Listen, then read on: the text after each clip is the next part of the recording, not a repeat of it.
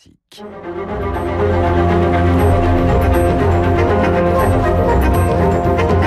Esprit libre avec Guillaume Durand sur Radio Classique. Voilà, s'il y en a bien deux qui sont des esprits libres, c'est Jean-Louis Bourlange. Bonjour Jean-Louis, je rappelle que vous êtes parlementaire du Modem et en même temps éditorialiste à Radio Classique. Mais c'est pas grave, Jean-Louis, on va vous retrouver, ne vous inquiétez pas. Euh, Philippe Tesson, lui, est évidemment euh, l'esprit libre numéro un de la maison. Bonjour mon cher Philippe et bienvenue donc, Bonjour, Guillaume. Sur, sur notre antenne. Je vais commencer avec vous, Philippe. Tout à l'heure, euh, on parlait avec Guillaume Tabar de la douche froide, du déconfinement. Est-ce que vous faites partie des gens, parce que le discours d'Edouard Philippe était sérieux, il était compliqué, euh, au sens où il donnait énormément de dates. Euh, il se voulait compliqué car il se voulait prudent. Mais est-ce que vous faites partie de ces gens qui considèrent que finalement, bah, le confinement continue, quoi? Allô? Allô? Oui, oui. Allô, oui. Philippe, oui, vous m'entendez? Allô? Oui, c'est Philippe là. Oui, alors allez-y Philippe. Oui, vous voulez que je repose ma question? Non, mais j'ai deviné laquelle elle était. Vous vouliez me dire. Vous disiez que j'étais celui qui, qui, qui quoi? Non, je disais qu'au fond, après ce que vous avez entendu hier, vous aviez le sentiment que le confinement continuait. Bah, totalement, oui. C'est pas du tout. C'est paradoxal, c'est très amusant, c'est surréaliste on nous annonçait que Philippe allait euh, faire une opération de de déconfinement. Mais en fait, ce qu'il a fait paradoxalement, c'est une opération de confinement, une opération habile, habile, intelligente, un peu inattendue pour beaucoup, une opération d'aménagement du, du, confinement, euh, un confinement euh, adapté, amélioré, si l'on veut, mais qui est, qui est finalement un renforcement de, de la, rigorisation de sa stratégie. Euh, mhm. Voilà, une, un confinement plus, plus contraignant, plus autoritaire. Alors, on appelle ça une douche froide. Bien sûr, pour des esprits un peu trop rapides, ça peut être interprété comme ça. Par exemple, vous-même, là, Guillaume, je vous ai entendu tout à l'heure. Mhm. Qu'est-ce que vous dites Vous avez, vous avez, euh, vous avez dit, euh, vous avez encore évoqué la question de savoir si la santé, la santé publique était vraiment le critère absolu. C'est merveilleux, c'est merveilleux, mais excusez-moi, je le dis avec beaucoup d'affection. Bon ben, je, je, sais, cela dit, que, que vous faites l'avocat du diable. Se poser encore la question de savoir si la santé est l'objectif absolu de ce qui se passe actuellement en France, c'est quand même superbement innocent, superbement, c'est inconscient. Vous n'êtes pas dupe d'ailleurs de ce que, de ce que vous, de ce que vous dites. Arrêtons, arrêtons de de, rêver. Il n'y avait pas, il n'y avait pas d'autre stratégie, il n'y avait pas d'autre façon d'habiller les choses que ce qu'a fait hier Édouard Philippe. Euh, il n'y a pas d'autre solution, il n'y a pas d'autre choix, euh, même si on appelle ça trop prudent, on en, on en, on en pense ce qu'on veut. Mhm. Mais il n'y a pas de choix plus intelligent que ce que celui qu'il a annoncé hier. Euh, voilà, il n'y a pas d'autre solution. Encore une fois, la stratégie du confinement a fait ses preuves, sa faiblesse était dans sa légèreté, dans son improvisation, on l'a assez dit, mais euh, il y avait, on n'y avait rien d'autre à faire. Euh, Édouard Philippe a corrigé comme il le fallait les erreurs, les, improvisations, euh, les comment dire, la faiblesse encore une fois de la stratégie euh, menée par ce gouvernement depuis depuis deux mois. Alors question, puisque je voulais simplement dire tout à l'heure que cette expression sur la domination de la santé sur le reste de la société ne vient évidemment pas de moi, mais de philosophes comme par exemple André Comte-Sponville qui euh, l'a exprimé à plusieurs reprises dans des, des émissions. Question à vous donc mon cher Jean-Louis, est-ce que vous considérez que la façon dont s'est déroulée la présentation du plan devant le Parlement, fut-il clairsemé pour des raisons de prudence, c'était une une manière euh, comment peut-on dire élégante, logique ou insuffisante? Non, moi je, suis, je fais une distinction complète entre les propos du Premier ministre. Je crois, euh, comme euh, comme Philippe, qu'il n'y avait pas de discours véritablement différent à tenir. On peut discuter euh, de tel ou tel aspect des propositions qu'il fait, mais la ligne qui est la sienne, qui est une ligne, je ne dirais pas intelligente, car nous ne sommes pas dans l'intelligence, nous sommes dans la contrainte, dans la nécessité, euh, la ligne qui consiste à essayer de passer, de tracer un chemin étroit euh, passer la porte étroite entre le risque sanitaire et le risque économique, c'était sans doute la bonne voie. Mais je fais une distinction entre ça et le débat parlementaire qui était inadmissible. Je ne comprends pas, je ne me suis pas, je n'ai pas voté ce texte, je ne me suis pas, je n'ai pas voté pour, je n'ai pas voté contre, et je ne me suis même pas abstenu parce que ça aurait été une sorte de, d'hésitation sur le texte lui-même. Mais je n'ai pas pris part au vote parce que ce débat est caricatural. Le discours du Premier ministre valait mieux, beaucoup mieux, que la procédure par laquelle on, a essayé de, de, le vendre. C'était inadmissible d'avoir un texte, de devoir écouter des déclarations et voter immédiatement après, sans savoir de quoi on parlait. Mon président de groupe, qui a fait une excellente intervention, ne savait pas deux heures avant ce dont il devrait parler. Il ne savait pas le sujet. Ensuite, on n'a pas délibéré entre nous, on a parlé devant une assemblée qui évidemment n'était physiquement pas présente, mais mon groupe n'a même pas eu la possibilité, comme les autres groupes d'ailleurs, de se réunir pour délibérer. Mhm. Alors que les sujets évoqués par le Premier ministre étaient considérables et, étaient des choses extrêmement aiguës et sensibles pour les Français, qu'il s'agisse de l'école, des transports, de la désynchronisation des activités économiques, de, du tempo général ont passé pour une large part euh, du 11 mai au 2 juin. Et au-delà, que voulait-on faire? Tout ça mérite mieux. Moi, je trouve que la bonne réponse euh, serait, aurait été, serait encore mhm. que le Premier ministre, la semaine prochaine, dans les semaines qui viennent, pose la question de confiance au Parlement au titre de l'article 49.2, euh, pose la question de confiance car nous sommes dans une situation entièrement nouvelle et le pacte de confiance entre le gouvernement et l'Assemblée doit être refondé et mhm. non pas euh, euh, essayer reconduit à la sauvette dans des conditions improvisées comme hier. Alors, enfin, euh, je peux répondre à Jean-Louis, Guillaume. Bien sûr, Philippe. Euh, écoutez, moi je comprends très bien que Jean-Louis tienne ce langage.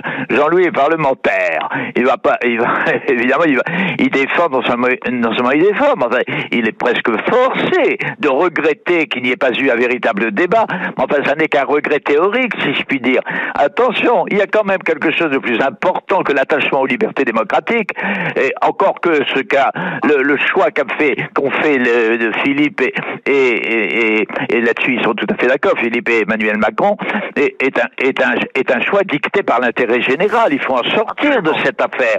Est-ce que Jean-Louis se rend compte aussi bien que moi de ce qu'est la réalité? La réalité va, être créée par cette, ce dossier, va être plus insupportable encore que ce que nous pouvons imaginer.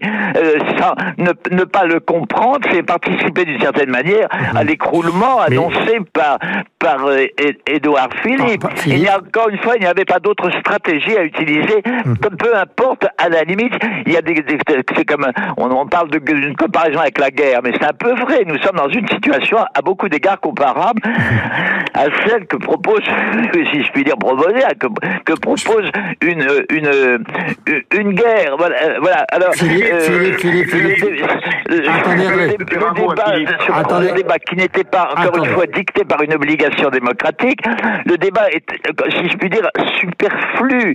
Euh, on, le garde, on le garde pour le soi. vote était superflu. On, va oublier. J'ajoute une dernière chose.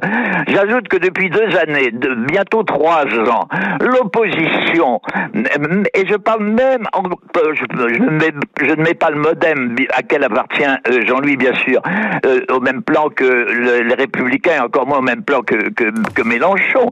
Enfin, l'opposition depuis trois ans, avouez-le, Jean-Louis n'a pas favorisé, n'a pas aidé euh, en aucune façon. Comment ne l'avouerais-je pas Je suis dans la majorité, moi. Comment? Je, je, dis comment ne l'avouerais-je pas? Je suis dans la majorité. Je ne mets pas en cause du tout. Je répondais à la question de à la question sur, le, sur la procédure parlementaire. Je crois que la procédure utilisée était totalement inadéquate, que le gouvernement n'avait pas besoin d'un vote hier. Il a il a fait sa déclaration. Maintenant, il consulte les élus territoriaux. La semaine prochaine, il pouvait nous faire voter. Il mhm. pouvait même, comme je le disais, faire poser solennellement la question de confiance si le Conseil des ministres l'autorisait à le faire. Ça, c'est une affaire à, jouer entre le président de la République et le Premier ministre. Mhm. Mais je ne mets pas du tout en cause le fond du, du de, de l'attitude du Premier ministre, oui, mais qui est d'une extrême gravité, responsabilité. Jean-Louis, dans les circonstances présentes, la forme, la procédure est quand même secondaire secondaire. Vous savez comme moi ce que va être la réalité dans les dans les mois dans les mois qui viennent. C'est une vie au rabais que nous allons poser à la nation. Philippe et Jean-Louis, pardonnez-moi, mais le fait que vous interfériez tous les deux en même temps, contrairement à ce qu'on peut faire en studio, non, non, pas du tout. Je vais vous poser la, la, même question à tous les deux pour que vous puissiez y répondre avec l'intensité qui vous caractérise, mais on peut pas euh, passer d'une ligne à l'autre comme ça, on ne comprend plus rien.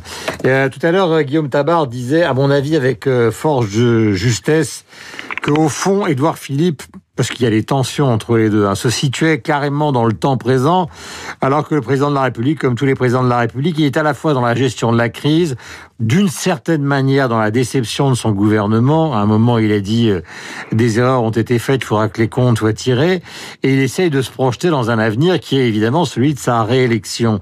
Et c'est vrai qu'on a l'impression, alors là, je vais reprendre des, des, personnages de littérature, ce qui va évidemment euh, faire sourire Philippe à mon égard. On a l'impression qu'il y a une sorte de don juan politique qui s'adresserait dans une forme d'incompréhension à une sorte de Dorian Gray. Euh, le don juan, c'est Macron, je veux ma réélection, et Dorian Gray, a qu'à voir la barbe blanche euh, d'Edouard Philippe, eh ben lui, c'est le temps présent, j'agis. Est-ce que j'ai raison? Je vais commencer par Jean-Louis. Écoutez, je, ne, sais pas si le président de la République pense à sa réélection. Euh, je crois que tous les, chefs d'État font cela, mais je pense que c'est comme dans euh, celui qui veut sauver son âme la perdra. Je, je, pense que ça n'est pas la question. Actuellement, personne ne sait ce que seront les élections présidentielles et, à vrai dire, tout le monde s'en fout à court terme. Le, président de la République comme le Premier ministre doivent passer une épreuve qui est une épreuve terrifiante. Je dois dire que la gestion du dilemme depuis depuis trois mois entre le, risque d'avoir des milliers de des millions de morts si on ou des centaines de milliers de morts si on ne fait rien, si on ne déconfine pas, si on laisse la pandémie se développer, et l'autre risque qui est de naufrager l'économie et de, de provoquer ce que Édouard Philippe appelle à juste titre un effondrement, c'est un dilemme énorme et c'est la seule chose auquel chacun doit penser. On ne peut pas le, le, le reste, l'élection, la victoire, la défaite nous sera donnée euh, aux uns ou aux autres de surcroît. Ça mhm. n'est pas la question. Alors évidemment, il y a une différence très nette de tempérament entre les deux hommes. Euh, Emmanuel Macron dit il faut se réinventer. Et c'est Jean qui rit, c'est Emmanuel qui rit, et Édouard Philippe, je suis plus sensible par, par une nature pessimiste comme, comme Philippe d'ailleurs, je suis plus sensible à, à cette dimension tragique euh, de, du, du, personnage, Édouard Philippe dit je suis, nous devons faire face à une situation qui va être terrible. Il y a quelques, il y a quelques jours, Édouard Philippe a dit on va sauver ce qu'on peut de l'économie. Moi, je suis de, convaincu depuis le premier jour que ça va être une épreuve terrible euh, pour euh, pour la société française et qu'il ne s'agit pas de savoir si on va tout changer, mais de savoir ce qu'on pourra effectivement sauver, fût-ce effectivement en modifiant les choses. Mais quand on regarde concrètement ce qui se passe, et le discours d'Édouard Philippe nous permettait de le voir, eh bien l'avenir va demander de la part de tous les Français un effort de rigueur, un effort de discipline, un effort de, remise en cause des habitudes acquises, rien que pour ne pas changer, si je puis dire, pour revenir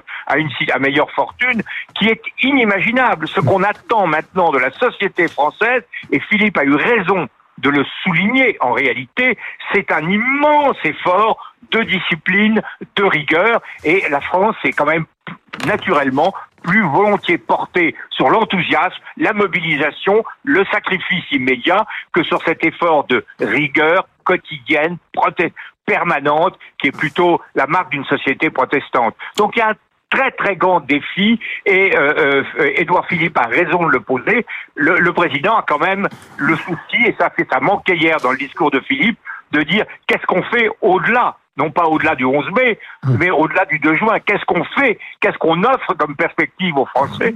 Ça, ça manque encore. Merci Jean-Louis d'être intervenu ce matin. Malheureusement, Philippe, nous sommes arrivés au terme. Vous reviendrez d'ici la fin de la semaine pour que vous puissiez apporter votre réponse à cette. Euh, dernière- euh, Permettez-moi de dire cependant que votre identification à Don Juan est, est, est, un, est, un peu, est, un peu léger, est un peu légère. Je, je- euh, même c'est la Dorian Gray également. Simplement, il y a l'un des deux hommes, je parle de de- de- de- de- d'Emmanuel Macron, qui, qui rêve euh, un peu davantage que l'autre la, la réalité. L'un est dans le rêve et l'autre est plus proche de la réalité. Voilà, c'est tout ce que je voulais dire.